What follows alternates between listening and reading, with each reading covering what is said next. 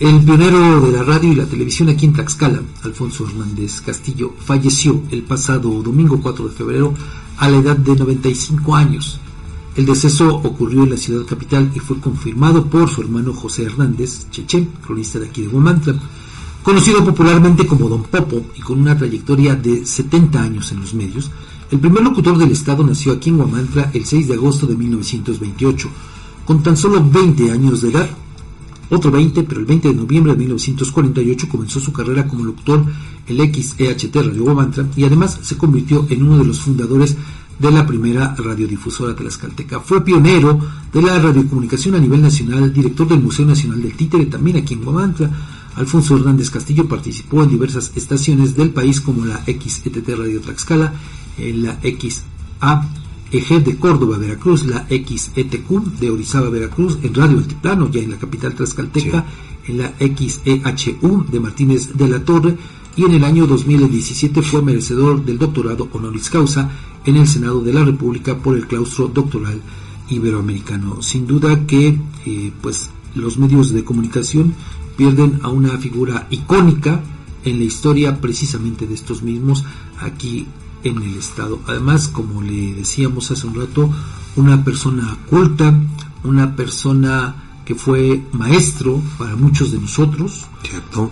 Algunos tuvimos la oportunidad de trabajar a su lado, siendo compañeros, ¿no? Y pues obviamente en el tiempo que nos tocó estar con él, con don Alfonso, pues sin duda alguna que compartimos muchas experiencias, muchas anécdotas, desde luego, pero sobre todo el don de gente que tenía Don Popo. Sin duda alguna, Fabián, creo que eh, abonando a lo que dices, no solamente la, la, radio pierde a uno un, gran hombre, sino que creo que como ciudadanos de este municipio también perdemos a un, a un ciudadano ejemplar, a un hombre que dejó constancia de que no es necesaria la estridencia para poder sobresalir y sobre todo hacer cosas en, un, en una profesión, ¿no? Eh, lamentamos muchísimo la pérdida.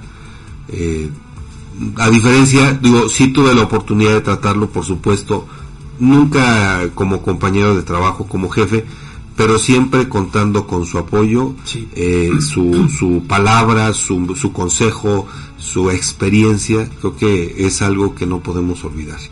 Y bueno, sobre todo un ejemplo, Edgar, un referente para muchos de quienes hoy se sienten locutores y que no tienen ni idea Así de lo que es esta actividad. Así es, Ojalá que eh, revisaran la trayectoria de don Alfonso y qué lástima que no tuvieron la oportunidad de, colaborar con él, porque además fíjese, él lo plasmó incluso así en su libro, La voz de la memoria, este que presentó en... Eh, si no me equivoco, en noviembre de 2021, aquí en el Centro Cultural de Guamantla.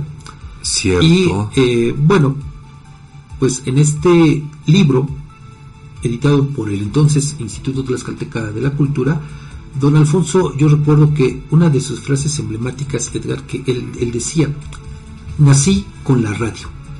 Fíjate nada más. Cierto. Eso refleja el amor a una vocación que la mantuvo viva durante 70 prácticamente toda, su, vida. y aparte, él también decía, plasmaba esto en este libro. La radio yo la soñé y se me ha hecho material. Y bueno, hay que decirlo, como ya lo, referimos, ¿no? que fue pues colaborador en muchas estaciones de radio. Muchísimas. Obviamente impulsor de muchísimos eh, programas, Edgar, no solamente programas de, eh, musicales, sino incluso noticiosos. Cierto. Yo eh, recuerdo, pues tuve la oportunidad de, ser compañero de don Alfonso allá en Corazín por el año de 1999, pero una década atrás también fuimos compañeros también en Coracit.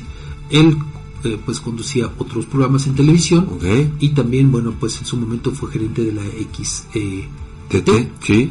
allá en, en, la capital del estado y también don Alfonso era muy dado a decir esto que para él había dos instrumentos inseparables de su existencia, que eran la palabra y el micrófono. Cierto. Obviamente, pues, eh, elementos que no puedes disasociar de una persona que ha dedicado toda su vida a esto, ¿no? A, hacer esto que se es como... Era, era, su vida, eh, para eso nació. Para eso nació y mira que dejó constancia de, de, eso, ¿no? De, de, haber nacido para la radio y de, haber vivido para y en la radio durante 70 años. Sí, y algo importante en este libro del que le refiero, La voz de la memoria, es que eh, don Alfonso, eh, aun cuando incluye 44 capítulos, pero en muy poquitos habla en primera persona. No, eh, prácticamente la mayor parte de este libro la dedica a quienes fueron sus compañeros y con quienes creó la radio. Crearon en ese grupo la, radio, habla de ellos.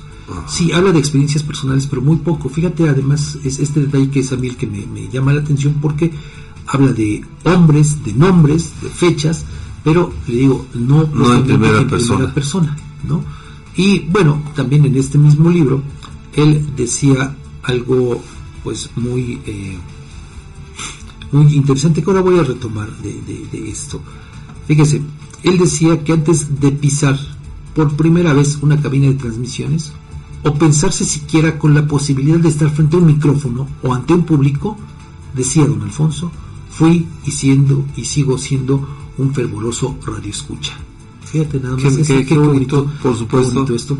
Y pues hay que decirlo también, que don Alfonso pues fue un maestro no de aula, sino un maestro de vida. De vida, por supuesto. Fíjate que esta última frase que, que tú refieres me recuerda mucho a una propuesta pedagógica que hace Frida Díaz Barriga, en el sentido de que para crear lectores, primero tienes que crear escritores. Y, y, y qué importante es esto porque si tú aprendes a, transmitir tus ideas por escrito de manera correcta, vas a entender lo que escriban otros, por muy complicado que sea. Por eso lo que dice eh, don Alfonso creo que es muy cierto. Antes que ser locutor, hay que ser radioescucha. Saber, ¿no? Claro que sí. Y ante esto, Edgar, pues sin duda alguna que los guamantlecos le debemos un homenaje.